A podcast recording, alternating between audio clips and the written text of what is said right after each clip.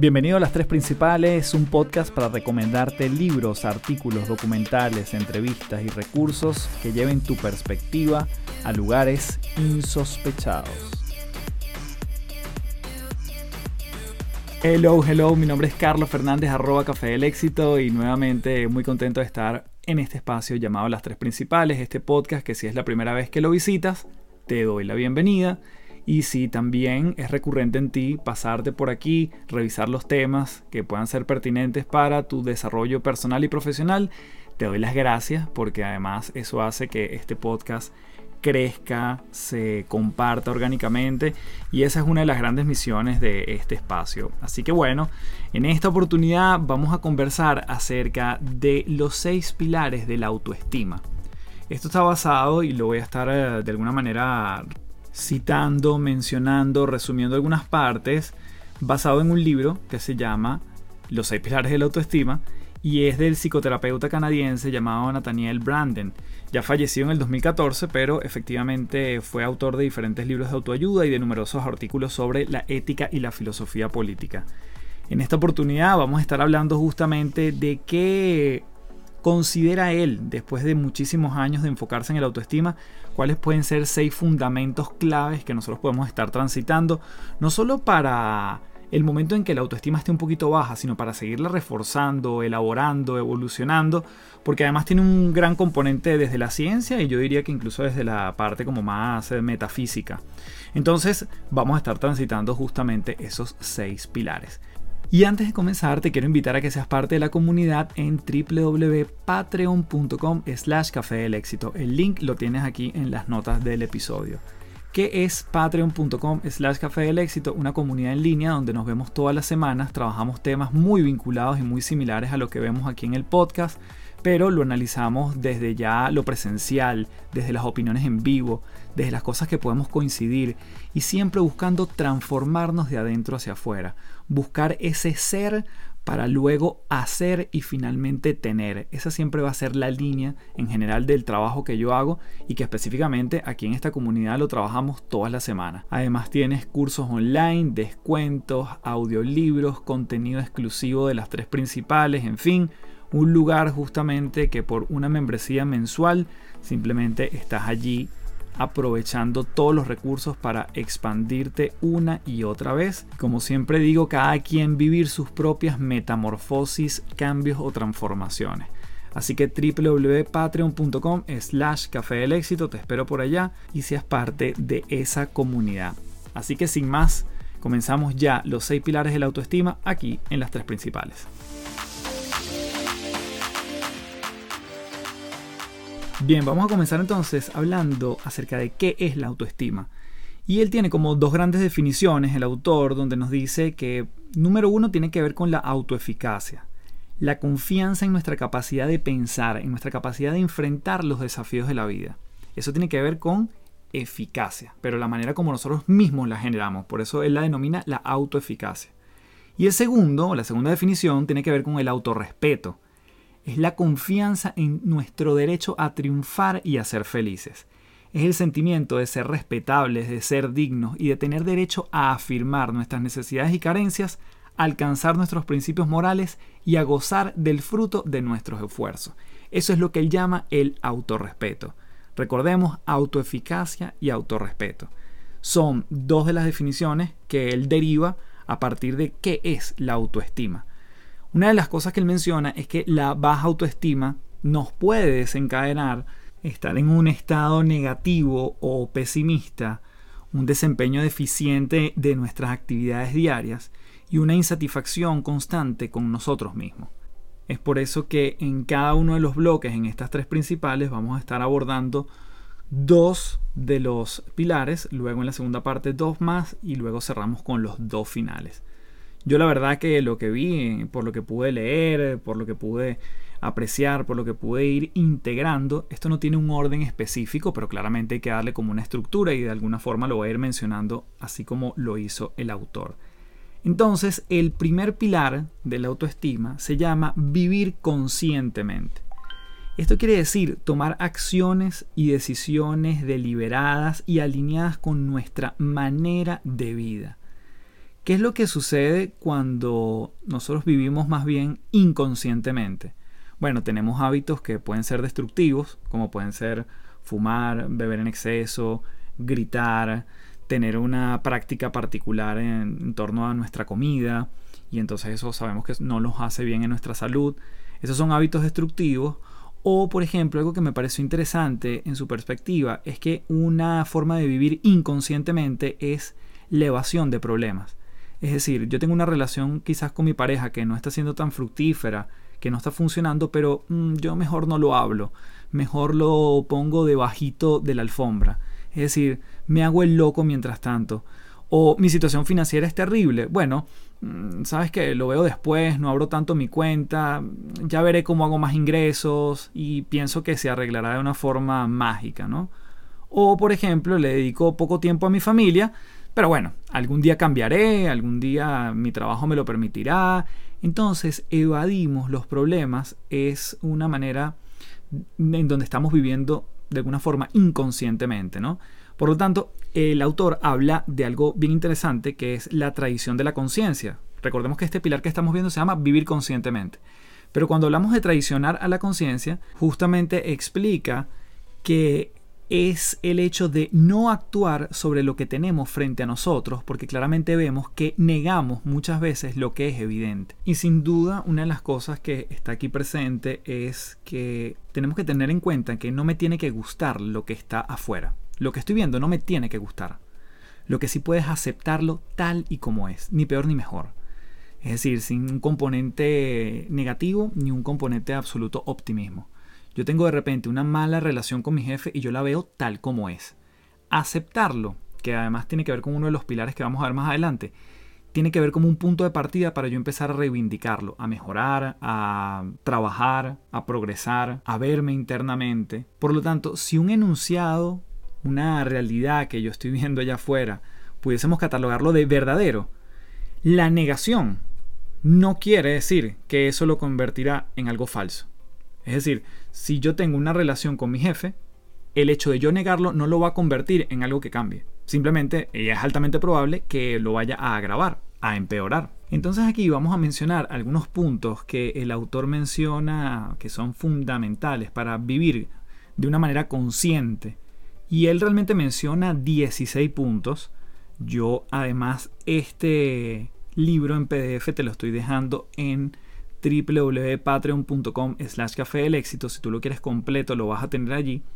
Específicamente en la página 47 te vas a encontrar este punto que estamos mencionando en esta parte del podcast.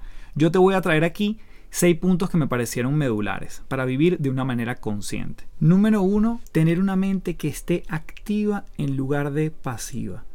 Soy claro de lo que yo soy capaz. Estoy claro de mis capacidades, fortalezas, habilidades, como lo quieras llamar por lo tanto, nadie pudiese ahorrarme a mí ni a ti la necesidad de pensar o tomar decisiones por ti.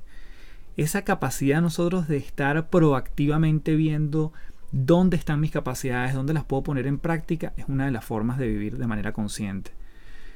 Dos, estar en momento presente sin desatender el contexto más amplio. Si yo estoy jugando con mi hijo, es jugando con mi hijo. Si estoy escuchando la queja de un cliente, es escuchando la queja de ese cliente. Si mi pareja me cuenta algo, estoy atento.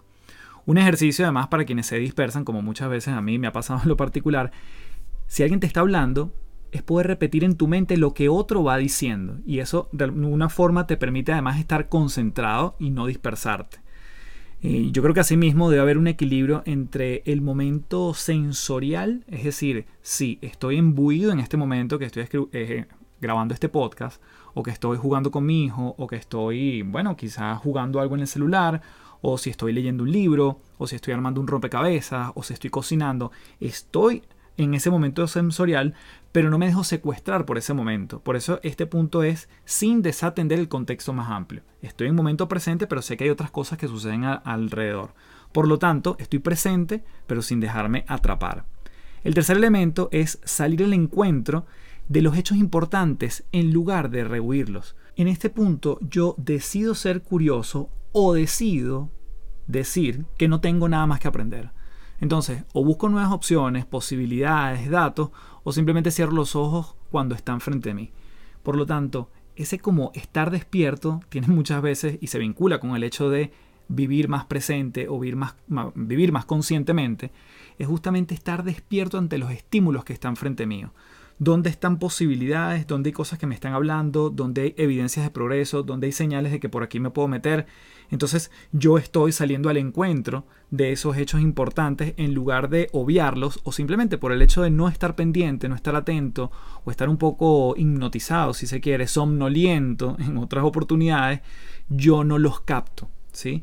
Entonces, esta es una tercera de las eh, formas que nos menciona el autor para estar más eh, conscientes, vivir más conscientemente. El cuarto elemento es distinguir, y este me parece fundamental, los hechos de las interpretaciones. Entonces, yo te veo con el ceño fruncido y pienso que estás molesto conmigo.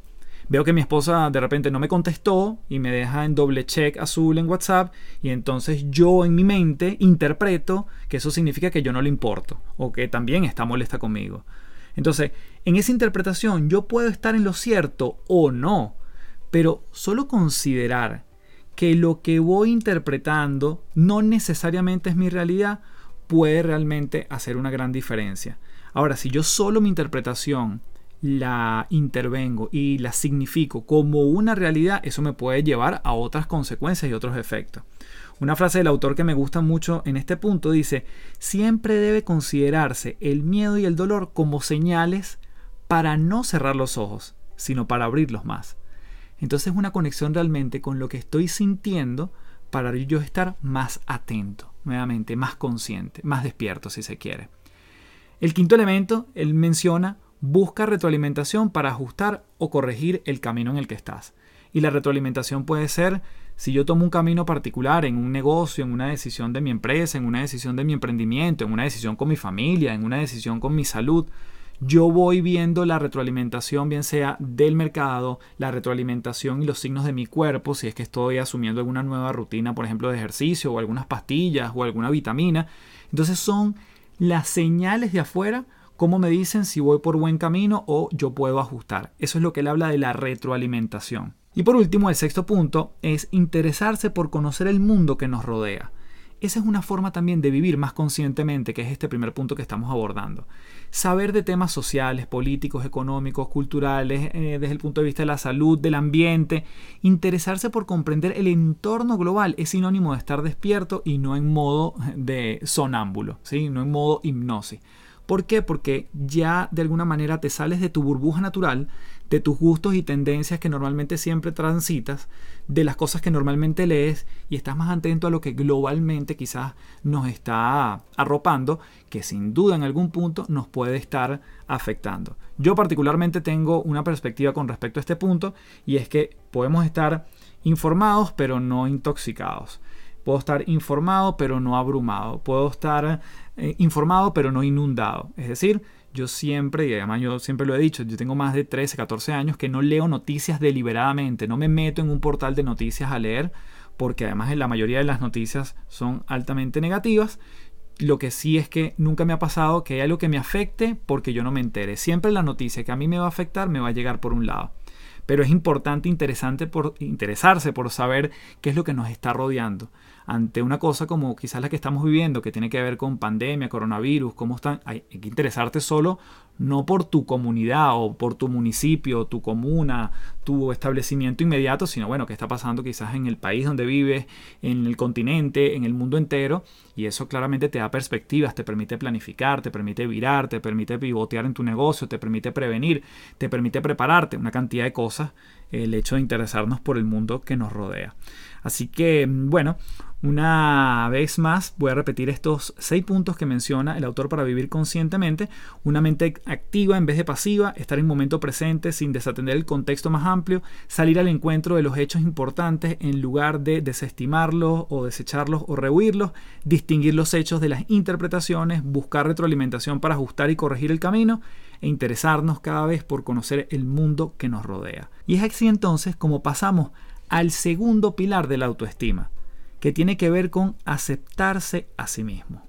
Mientras la autoestima es algo que experimentamos, la aceptación de nosotros mismos es algo que realmente hacemos. Entonces muchas veces sentimos quizás una culpa o arrepentimiento por aquello que hicimos en el pasado y esto pudiese drenar nuestra autoestima. No debía haber hecho eso, o no tengo los resultados, o no tengo la disciplina necesaria. Entonces, al final es reconocer esos pequeños fallos, porque finalmente yo no puedo aprender de un error que yo no reconozca haber cometido. Entonces, la, aceptación como base es un punto de partida donde a veces incluso se convierte en ese tocar fondo y a partir de ahí lo que viene es el rebote, lo que viene es hacia arriba. Tú vas a la farmacia solo cuando reconoces que tienes algo. Antes de eso tú no tomas acción, pero es el aceptarlo que hay algo que te duele, lo que hace que vayas a la farmacia o al médico o lo que sea. Entonces, lo que me deja a mí paralizado no es la aceptación en sí mismo, sino más bien la negación. Lo que me permite no hacer es negarlo. Cuando yo lo acepto, ya nuevamente hay una plataforma sobre la cual yo puedo construir. Entonces, ¿qué es importante en este punto? Que aceptar no significa necesariamente disfrutar o apreciar lo que está pasando. Yo simplemente acepto. Si no puedo además aceptarme a mí mismo, no puedo encontrar la base sobre la cual puedo mejorar. Entonces el autor nos dice que aceptar es abandonar una lucha hacia algo que no tiene solución. Es decir, no tiene solución en principio, pero yo lo acepto inmediatamente ya aceptarlo es una primera solución. Entonces casi un juego de palabras, pero también es estar dispuesto a convivir con nuestras sensaciones internas, aunque quizás sean, sean dolorosas, o buscar otros caminos que nos permitan vivir como nos gustaría. En ese momento que yo busco otros caminos es porque estoy aceptando. Cuando aceptamos, por ejemplo, una enfermedad tal y como es, aunque no nos guste, nos permitimos buscar formas alternativas de hacer las cosas, una segunda opinión, el hecho de seguir adelante, empezar un tratamiento, aceptando las adaptaciones si es que las requiere, o aprendiendo a vivir siendo amiga de esa enfermedad y no en contra de esa enfermedad. Entonces, la aceptación nuevamente es la plataforma, es la base, es el fundamento para yo poder empezar a tomar acciones. Ahora, ¿qué quise yo hacer en esta parte? Porque me parece fundamental, no está específicamente en el libro, pero es colocar aquí la diferencia entre resignarnos versus aceptar son completamente distintos. Entonces, la resignación lleva a una actitud pasiva. La resignación lleva implícita una emoción desagradable y es una experiencia de derrota frente a la realidad. Es como si tiráramos la toalla. La resignación duele, genera sufrimiento porque finalmente no estoy del todo de acuerdo con la situación. Y es como si nos diésemos por vencido, esperando que la situación o la persona sea de otra forma, básicamente como a mí me gustaría que fuese. Y realmente mm, eso no va a cambiar, porque yo quiero que sea distinto, eso no va a cambiar. Y entonces ahí está la resignación. Tiene un componente de sufrimiento, de derrota, de tirar la toalla. Pero ¿qué pasa con la aceptación? La aceptación conlleva a una actitud activa y de cambio. Además con responsabilidad, valorando lo que tengo, mis recursos, mis herramientas. La aceptación además es mucho más serena, lo que siempre yo hablo de la liviandad, porque supone optar por dejar de luchar, soltar aquello que no depende de mí y a veces soltar el hecho de estar peleados con la vida y más bien afrontarla de la manera como viene, de la manera más ajustada y equilibrada posible, sin derrotismo de alguna forma. Creo que algo importante en el aceptar que implica además gestionar, liberar, convivir con ello que me está pasando, poder ver otras perspectivas y otras formas de actuar con más armonía.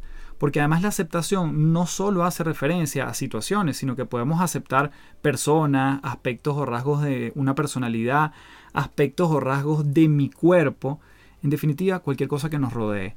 También entonces aceptar es aceptarse a uno mismo.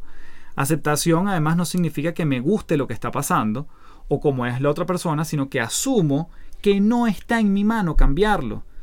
Muchas veces en otros podcasts hemos hablado de que hay espacios que me pertenecen a mí, hay espacios de otras personas que pueden actuar solo ellas y hay espacios del el universo, de Dios, como tú lo quieras llamar, pero no me pertenecen a mí. Entonces allí, cuando me trato de meter en los ámbitos de otros, mm, lleva un componente de querer controlar el afuera. Y por último, además, aceptar no significa conformarme con aquello con lo que no estoy a gusto, sino que voy a entender que hay cosas que no dependen de mí. Podemos no estar de acuerdo con algo y aunque no podemos modificarlo, sí podemos cambiar la actitud, la mirada, las emociones que estoy sintiendo frente a eso que estoy viviendo. Entonces, ¿Qué cosas dependen de mí y las que puedo manejar?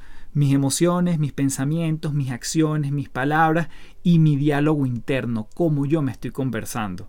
¿Qué cosas no dependen de mí y sería mejor quizás soltarlas?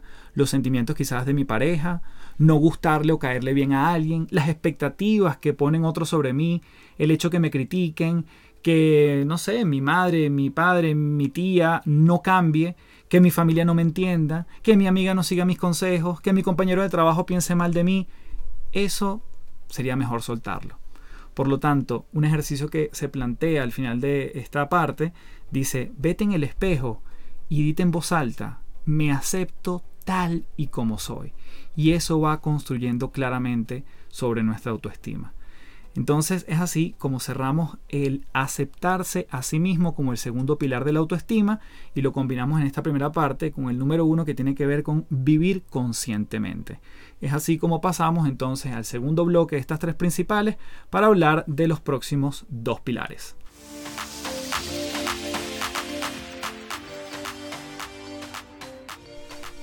En esta segunda parte vamos a hablar entonces de el tercer pilar que tiene que ver con asumir la responsabilidad de uno mismo. Asumo la responsabilidad de mí mismo. Necesito asumir la responsabilidad de mi vida, de mi bienestar y además experimentar una sensación, que es muy importante, una sensación de control. Cuando yo siento que la responsabilidad está en mí, entonces empiezo a trabajar un concepto que en psicología se conoce como locus de control interno que justamente, bueno, me hago cargo de lo que sí está en mi círculo de influencia. El locus de control externo es cuando empiezo a echar la culpa o la responsabilidad hacia afuera. Entonces, soy responsable de mis deseos. Nadie me debe nada por yo desear algo. Si necesito además de otra persona para satisfacer uno de mis deseos, anhelos, metas, es mi responsabilidad desarrollar una planificación y un plan de acción. Si necesito trabajar con otro, establezco prioridades, establezco incluso, pongo sobre la mesa mis expectativas, pero si no me hago cargo de mi responsabilidad, solo estoy soñando, que además no tuviese nada de malo, pero cuando hablamos de un deseo, tiene que haber detrás una planificación y una acción si realmente yo lo quiero materializar. ¿De qué más soy responsable? Soy responsable de mis elecciones y mis acciones. Soy la fuente de mis acciones y mi conducta. Si asumo la responsabilidad de mis emociones y mis acciones, imagínate que tuvieses que completar en blanco esa frase. Repito este ejercicio que es muy simple. Si asumo la responsabilidad de mis emociones y acciones, completa en blanco. ¿Qué pasa en esa línea en blanco?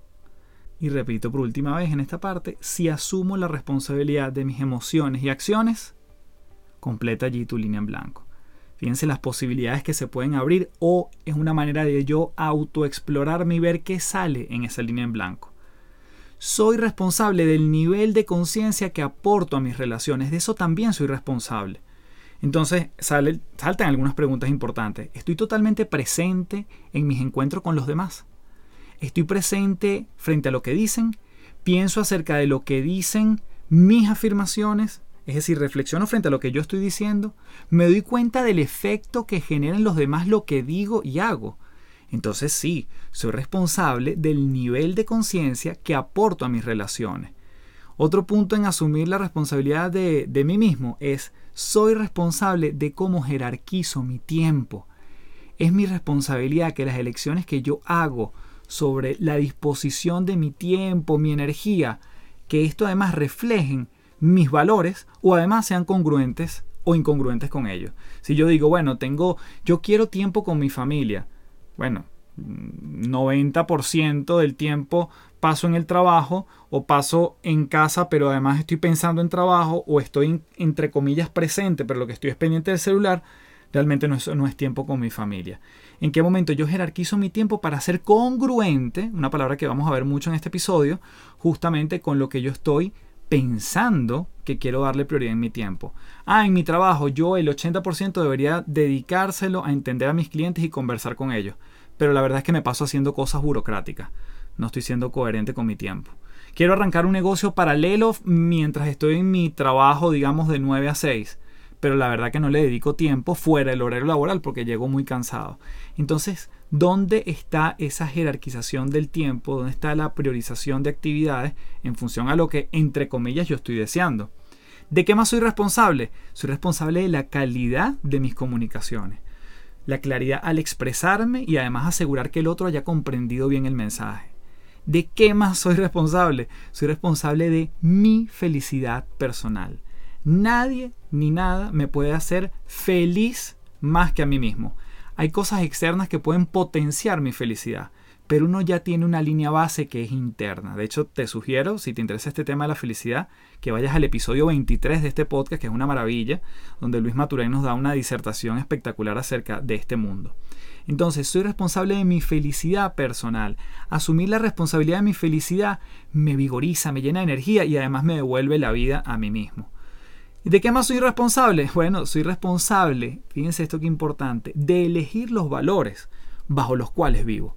No son necesariamente los valores que me inculcaron de mi casa, que pueden estar allí, sino son los valores que yo hoy en día decido transitar, sobre los cuales decido gravitar, los cuales decido permanecer, exponenciar, transmitir incluso porque no necesariamente puedo vivir en un modo de piloto automático por lo que me dijeron y por lo que vengo viviendo desde hace unos años y por lo que creo que, bueno, siempre ha sido así. Yo puedo incluso cuestionarme esos valores. Entonces, ¿por qué más soy responsable? Soy responsable de mi autoestima finalmente. La autoestima no es un don que llega porque alguien más me lo entregue o porque alguien me valide. Por lo tanto, es una experiencia que genero dentro de mí. Entonces, esperar de forma pasiva que haya algo que sucede que eleve mi autoestima es condenarme a una frustración. Bien, entonces aquí donde terminamos este tercer punto o este tercer pilar de asumir la responsabilidad de mí mismo. Y eso nos lleva al cuarto pilar que tiene que ver con la autoafirmación. ¿Qué significa esta palabra? Significa respetar mis deseos, mis necesidades, mis valores y además buscar su forma de expresión adecuada a la realidad. Significa la disposición a valerme por mí mismo, a ser quien soy de forma abierta y a tratarme con respeto en todas las relaciones humanas.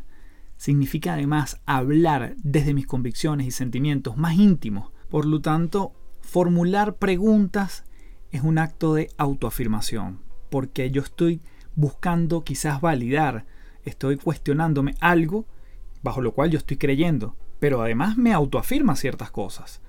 Tener firmeza, por ejemplo, frente a una autoridad es un acto de autoafirmación. Cuando yo eh, enfrento una postura o determino una manera de ver las cosas o fijo una posición frente a un jefe, a una autoridad, eso también es autoafirmar cosas. Pensar por uno mismo y atenernos además a los efectos de ese pensamiento es un acto de autoafirmación. La autoafirmación además no estamos hablando de rebeldía, la autoafirmación sin conciencia no es autoafirmación. De hecho, yo pudiese estar muy firme frente a la posibilidad de manejar ebrio, pero eso es una forma inconsciente de hacerlo. Yo puedo decir, no, yo estoy en todos mis cabales para conducir, pero realmente no. Ahí estaríamos hablando de una forma de inconsciencia frente a esa autoafirmación. Entonces, la autoafirmación nos habla de no vivir de acuerdo a las expectativas de otro. Para practicar la autoafirmación de manera además congruente, Muchas veces voy a necesitar la convicción de que mis ideas y deseos son importantes. Yo me creo que mis deseos y mis, ideas son importantes. En una empresa, por ejemplo, se necesita autoafirmación no solo para generar una idea, sino para desarrollarla, para defenderla. Sobre todo, además, y yo me parece muy importante recalcar aquí que es sin caer en la terquedad o el egoísmo. Es decir, una cosa es que yo tenga una firmeza yo me autoafirmo cosas, yo me convenzo de ciertos elementos, pero estoy dispuesto a escuchar, estoy dispuesto a virar el timón, estoy dispuesto a pivotear mi negocio. Y esto no tiene que ver con que no te escucho a ti, pero yo estoy afianzando una posición dentro de mí según mis creencias, mis pensamientos y en ese sentido fijo una posición, una idea y por supuesto también requiere, como decimos aquí, el hecho de desarrollarla o de tomar acción sobre ella.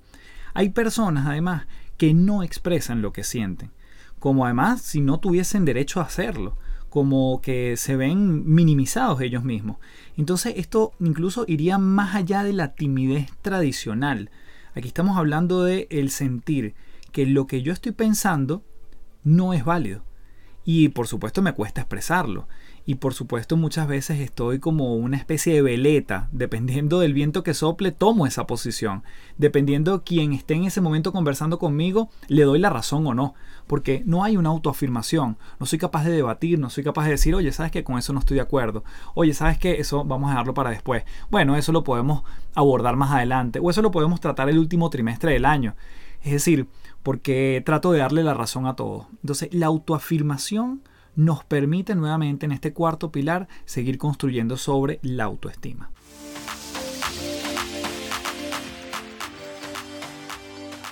Bien, vamos entonces con el quinto pilar que tiene que ver con vivir con propósito.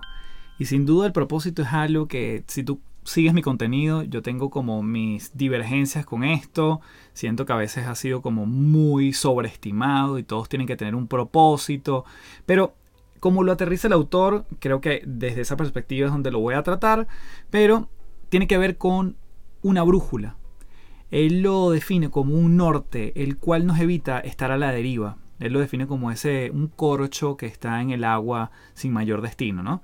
Entonces, es utilizar nuestras fortalezas, habilidades, facultades para la consecución de aquello que nosotros consideramos que es una meta, para las metas que hemos elegido. Tiene que ver entonces con un elemento, y él hace mucho énfasis en eso, que tiene que ver con la productividad, es vivir productivamente desde nuestras capacidades para afrontar y disfrutar la vida. Hombres y mujeres que además tienen propósito, procuran plantearse metas en consonancia con sus capacidades. Y ahí siempre tiene que haber un equilibrio que lo hemos mencionado quizás en otros episodios, que tiene que ver con el flow de Mihaly Csikszentmihalyi, que es un autor eh, ucraniano. Es la capacidad de yo colocarme retos que estén en concordancia con mis destrezas y qué tan difícil es eso. ¿sí? Qué tan retador es eso, pero además que esté en concordancia con las destrezas que yo tengo para asumirlo. En el momento que yo tengo una tarea o un desafío o un reto que está muy por encima de mis capacidades, yo me frustro, básicamente. Si yo tengo un desafío que es bastante bajo con respecto a mis habilidades, yo me termino aburriendo. Entonces es buscar ese equilibrio, ¿no? Entonces no se trata aquí de que los logros prueben nuestra valía, sino más bien que el proceso de su consecución es el medio por el cual corroboramos nuestra eficacia y nuestra competencia en la vida. Nuevamente, foco aquí en el proceso, no se trata incluso del resultado yo puedo tener un resultado que no era el que yo esperaba, pero cómo crecí en el proceso. Y seguramente te ha pasado algo similar. No se me dio el ascenso que esperaba, pero wow, todo lo que me preparé para ese assessment, para esa entrevista, para esa actividad que me pusieron, para ese cuestionario, para esa prueba que me pusieron, yo ahí crecí enormemente y me expandí. Entonces, tiene que ver justamente con ese proceso más allá de con el resultado. El trabajo productivo, nuevamente mucho énfasis en esta palabra, el trabajo productivo tiene el potencial de ser una actividad poderosa que edifica nuestra autoestima, la sigue construyendo. Por lo tanto, el autor plantea unas eh, preguntas interesantes, preguntas claves para una vida con propósito. Cuando yo hablo de explorarnos, y es una de las cosas que yo hago en mis acompañamientos uno a uno, cuando la gente viene a mí y me dice, oye, café, yo quiero empezar un nuevo negocio, o yo quiero encontrar mi propósito, o yo quiero realmente disfrutar el lugar de trabajo en el que estoy ahorita, o quiero apuntar una mejor posición en este país en el que acabo de emigrar, o tengo tiempo que me he establecido aquí. Allí yo empiezo a hacer unas preguntas claves que tienen mucha consonancia con lo que te voy a mostrar a continuación. ¿Cuáles pueden ser estas preguntas? Número uno, nuevamente recordemos, estamos en el pilar de vivir con propósito. ¿Qué estoy intentando conseguir? ¿Cómo estoy intentando conseguirlo? ¿Por qué pienso que estos medios son los adecuados?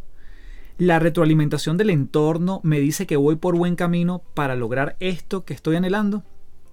¿Tengo que contemplar una información nueva? ¿Tengo que hacer algún ajuste en mis acciones, en mis prácticas, en mi conducta o en mi estrategia?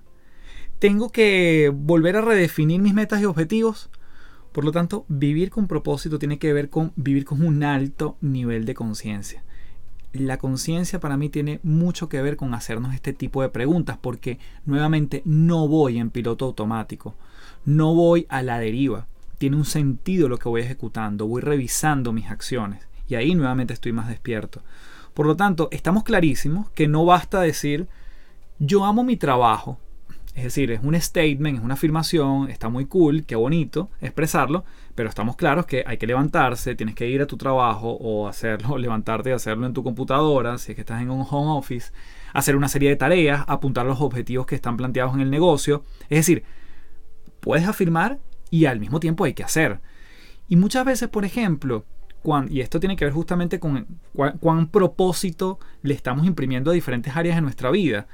En el amor, a veces pensamos que por yo, por yo decir yo te amo o yo amo a esta persona o estoy enamorado y realmente sentirlo, pareciera que es suficiente. Y pocas veces alguien piensa, a ver, ¿qué debo hacer para tener una gran relación? ¿Qué acciones son precisas mantener para generar confianza, para procurar intimidad, para exaltar la pasión, la excitación o nuestro crecimiento como pareja. Pocas veces nos detenemos, entonces solo nos quedamos en la frase, yo amo a mi pareja. Y no me pregunto, oye, ¿cuáles son las acciones que me llevan a ser productivo en esa área? Que es lo que sí nos sucede en los negocios. Yo digo, yo puedo decir amo mi trabajo, pero sé que tiene que hacer unas acciones pertinentes. Entonces, los propósitos sin un plan de acción resultan muchas veces anhelos frustrados. Entonces, ¿Qué supone vivir con propósito para cerrar este quinto pilar? Número uno, asumir la responsabilidad de la formulación de nuestras metas de manera consciente. Número dos, interesarnos por identificar las acciones necesarias para conseguir esas metas.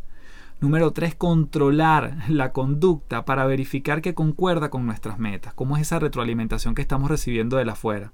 Y por último, prestar atención al resultado de nuestros actos para averiguar indagar si conducen a donde queremos llegar. Es estar monitoreando constantemente.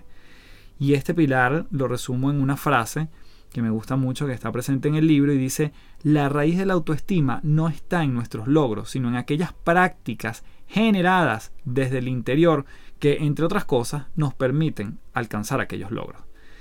La autoestima entonces no está en nuestros logros, sino aquellas prácticas que están generadas desde nuestro interior, lo que va construyendo que nos acerquemos a esos logros. Y además va construyendo sobre esa autoestima. La autoestima entonces no está en ese resultado, pero es en el cómo vivimos ese proceso y cómo vamos edificando nuestra personalidad, nuestra manera de querernos, nuestra manera de vincular afirmaciones con acciones, lo que va justamente construyendo esa autoestima. Y finalmente llegamos a nuestro último pilar, la práctica de la integridad personal. Entonces, ¿en qué consiste este pilar? La integridad consiste en la justamente en la integración de ideales, normas, creencias, convicciones por una parte y por la otra tiene que ver con nuestra conducta, es decir, casi que lo que yo pienso tenga congruencia con lo que hago pensar, sentir y hacer siempre ha sido como un triángulo icónico desde el punto de vista de la psicología. Y es que cuando la conducta es coherente con los valores que yo realmente he declarado para mí, cuando concuerdan con esos ideales y con esas prácticas, yo vivo en integridad. Ahora, cuando nos comportamos de una manera que entra en conflicto con nuestro criterio acerca de lo que es adecuado, nos respetamos menos. Y ahí empieza a erosionar esa autoestima. Además, si esta conducta se repite, cada vez vamos a confiar menos en nosotros mismos o dejamos de confiar por completo. Entonces, el autor plantea algunas preguntas de integridad que me parecen relevantes. Por ejemplo, ¿soy una persona honesta, fiable y digna de confianza? 2. ¿Mantengo mis promesas? 3. ¿Hago las cosas que digo y admito o evito las cosas que digo que no me gustan? Soy una persona justa en mis relaciones con los demás. Entonces aquí hay algo importante. La integridad no garantiza que vamos a tomar la mejor decisión, pero sí exige que yo tenga un auténtico esfuerzo por tomar la mejor elección o por tomar la mejor decisión.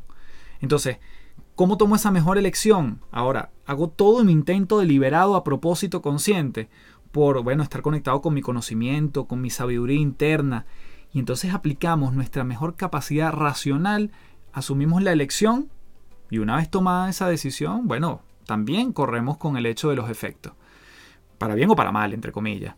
Entonces, esto lo veo mucho en las empresas con las cuales trabajo, incluso con nuestros clientes. Fíjense lo siguiente, hay personas en las que confiamos y otras que no. Cuando nos fijamos en la razón, muchas veces tiene que ver con la congruencia o la incongruencia que vemos en esa persona. Muchas veces confiamos en la congruencia y sospechamos de la incongruencia. ¿Cuántas veces en una empresa yo veo que me llaman y quizás en el brief que me dieron para yo ejecutar un entrenamiento a una serie de ejecutivos, me dijeron, oye, café, ¿sabes qué? Eh, una de las cosas que yo más hago es en las mañanas es eh, siempre saludar y una vez a la semana me reúno con ellos para entender sus motivaciones, para ver cómo van en sus metas establecidas, para colocar horizontes y, e indicadores que nos permitan progresar y yo siempre estoy muy cercano con ellos. Entonces de repente yo, digamos, me llevo todo ese cúmulo de información, obviamente ahí tengo solo una versión de esa novela, por decirlo de alguna forma, y cuando voy al entrenamiento me encuentro con empleados, no siempre obviamente, pero como me encuentro con empleados, colaboradores que pueden decir, mira, sí, tenemos las instancias, pero eso no quiere decir que el número de instancias o lo consecuente en estas instancias o reuniones quiere decir que salimos allí eh, un poco más motivados o más entusiasmados o realmente se nos escucha, sino que termina siendo un monólogo de parte de nuestro supervisor. Entonces, nuevamente, no quiero generalizar, pero justamente aquí lo que vamos es sospechando de la incongruencia. Y cuando hay incongruencia va en detrimento además de una palabra fundamental, que es la credibilidad. ¿Quién le cree a los líderes de una organización? Bueno, cuando hay congruencia. Y cuando además van a hacer un acto que está incongruente con lo que dijeron antes, lo ponen sobre la mesa. Y ellos dicen, ¿sabes qué? Yo había dicho que este año iba a haber un bono por esta razón. La verdad que hay ciertas razones que nos impiden llegar a ese objetivo y se las coloco aquí. Disculpen que no lo pude cumplir este año o la empresa fue incapaz de llegar a esto o entre todos tenemos que hacernos responsables de lo que pasó. Allí hay mucha congruencia y la, gente lo termina valorando muchísimo. Entonces, ¿por qué si confiamos en otras personas? Bueno, porque mantienen su palabra, porque cumplen sus acuerdos y compromisos, em, porque no se limitan, que van a decir que defienden a su gente, sino que lo hacen, porque no, no predican con equidad, sino que la practican, y no aconsejan sobre honestidad, sino que la viven. ¿Cuándo yo fallo en mi integridad? Esa es una de las gran preguntas, porque la integridad construye autoestima. En la medida que yo soy coherente, yo entiendo que puedo fortalecer mi sistema de autoestima interno. Cuando obro, cuando actúo en contra de lo que considero correcto, bueno, estoy en detrimento de esos valores que ya yo declaré y muchas veces entonces yo me veo en conflicto porque me veo como traicionado, sería la palabra, además que también la utiliza el autor, me veo traicionado a eso, a lo cual yo consideraba una convicción, un ideal, una manera de ver la vida. Una falta de integridad me socava y además contamina incluso mi identidad, el quién yo me estoy reconociendo. Me pueden hacer incluso más daño esto que una censura o una invalidación externa. El hecho de que yo me invalide internamente es mucho más fuerte que que alguien me lo diga desde afuera. De hecho, cuando yo construyo una autoestima sólida, lo que me digan de afuera lo contemplo, lo veo con detenimiento hasta cierto punto y veo con qué me quedo y qué se va de mí.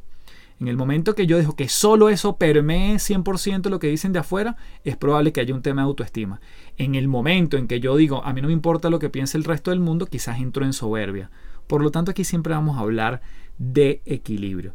Ahora, ¿qué pasa si yo entro en esa incongruencia y termino haciendo algo que incluso yo me doy cuenta que cometí un error, que cometí una falta, que afecté a otros? Bueno, aquí justamente el autor nos entrega cinco elementos para ver cómo lidiamos con esa culpa y cómo, bueno, con ese remordimiento incluso, cómo, cómo tratamos de subsanar esa acción que, cometimos. Y nuevamente porque es altamente probable que también haya afectado a otro. Entonces, número uno, debemos admitir que fuimos nosotros quienes cometieron esa acción particular. Aceptar y además afrontar la plena responsabilidad de lo que hemos hecho sin desvincularnos o evitarlo. Lo asimilamos, lo aceptamos y bueno, asumimos nuestra responsabilidad. Número dos, intentamos comprender por qué hicimos lo que hicimos. Entonces ya ahí me estoy viendo hacia adentro y lo hago además de forma compasiva, como lo dijimos quizás en la práctica de la aceptación de uno mismo que veíamos en uno de los pilares.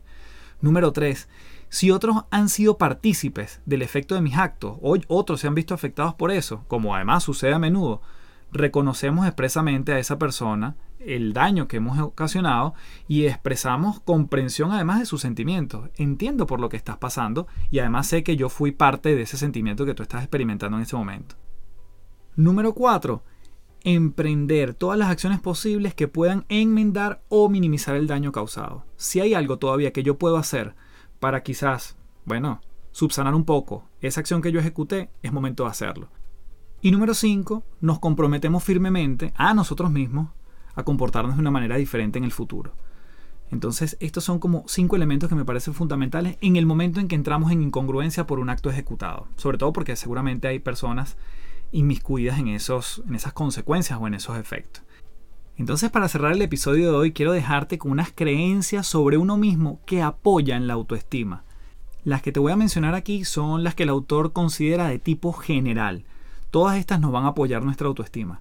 Y después en el libro se dio la tarea de tomar una serie de afirmaciones y creencias en torno a los seis pilares. Es decir, que en el libro, donde lo puedes encontrar en www.patreon.com slash café del éxito, ahí te lo voy a dejar, como te, te decía a lo largo del episodio, Además en la página 182 lo vas a poder encontrar todo, donde vas a ver cada uno de los pilares y una serie de creencias que apoyan la autoestima en cada uno de ellos. Yo te voy a dejar para cerrar el episodio con las de tipo general. Comienzo entonces. Yo tengo derecho a existir. Yo tengo un gran valor para mí mismo. Yo tengo el derecho a satisfacer mis necesidades y deseos, a considerarlos incluso importantes. No estoy en la tierra para cumplir las expectativas de nadie. Mi vida me pertenece. Yo no me considero propiedad de nadie y no considero a nadie propiedad mía. Yo soy una persona encantadora. Yo soy una persona admirable. Normalmente, las personas a las que admiro y respeto me apreciarán y respetarán. Debo tratar a los demás de manera justa y equitativa y los demás deben tratarme de manera justa y equitativa. Merezco ser tratado cortésmente y con respeto, con respeto de todos. Si la gente me trata de manera descortés o irrespetuosa, eso es un reflejo de ellos, no de mí. Solo será un reflejo de mí si acepto como correcto el trato que se me da o que ellos me dan. Si alguien a quien aprecio no me corresponde, puede resultar desalentador o incluso doloroso, pero no es un reflejo de mi valía personal.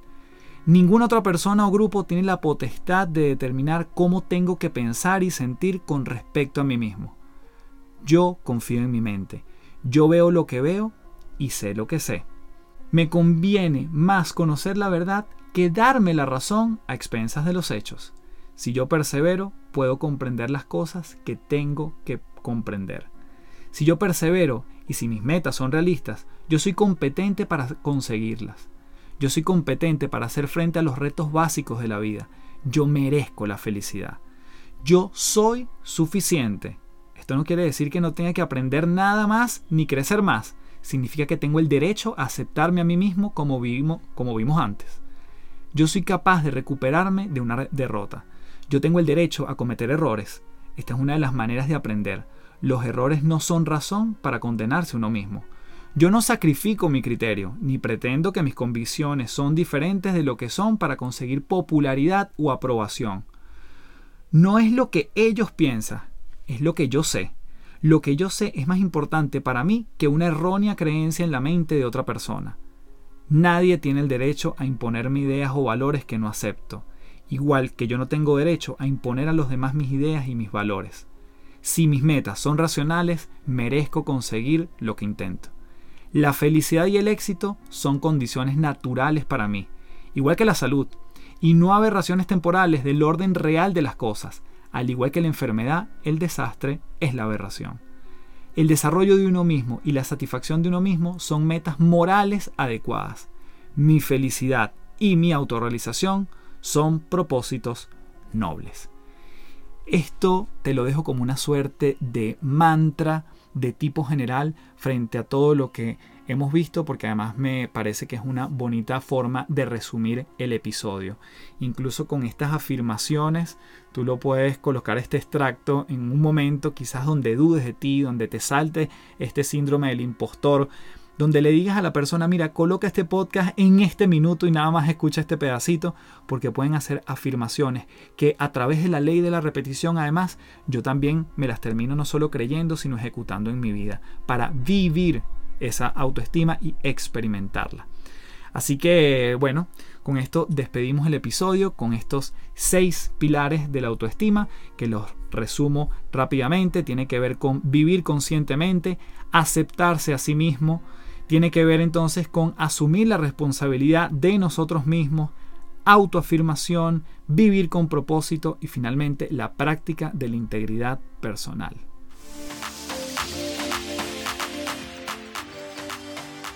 Bien, espero que entonces te hayas llevado un super episodio aquí. Yo me lo disfruté un montón porque creo que esta palabra autoestima da para mucho. Este libro me parece que de una forma bien profunda lo trabaja, no se queda en la superficialidad. El libro tiene además una parte que habla de la autoestima en los niños y la verdad que hace mucho énfasis en los diferentes ámbitos, pero esos seis pilares para mí son suficientemente potentes para reflexionar sobre ellos, para volverlos a escuchar, para volver a indagar y ver entonces cómo nosotros vamos construyendo o seguimos construyendo sobre esa autoestima. Así que te invito nuevamente a que seas parte de www.patreon.com slash café del éxito. Nos vemos todas las semanas. Específicamente con este episodio vas a tener el libro completo allí, disponible para ti, justamente en el post que haga del episodio. Te espero por allá, espero tu review por Apple Podcast, te lo agradecería un montón. Si este episodio o cualquier otro de las tres principales a ti te ha hecho clic, te ha permitido modificar algo, integrar algo, ese es lo mejor realmente el mejor regalo que me puede pasar a mí desde el punto de vista más incluso personal y hasta quizás pueda sonar un poco egoísta. Si tú me lo haces saber por alguna plataforma, yo te lo agradezco un montón y nos vemos entonces en otro episodio de aquí de las tres principales. Chao, chao.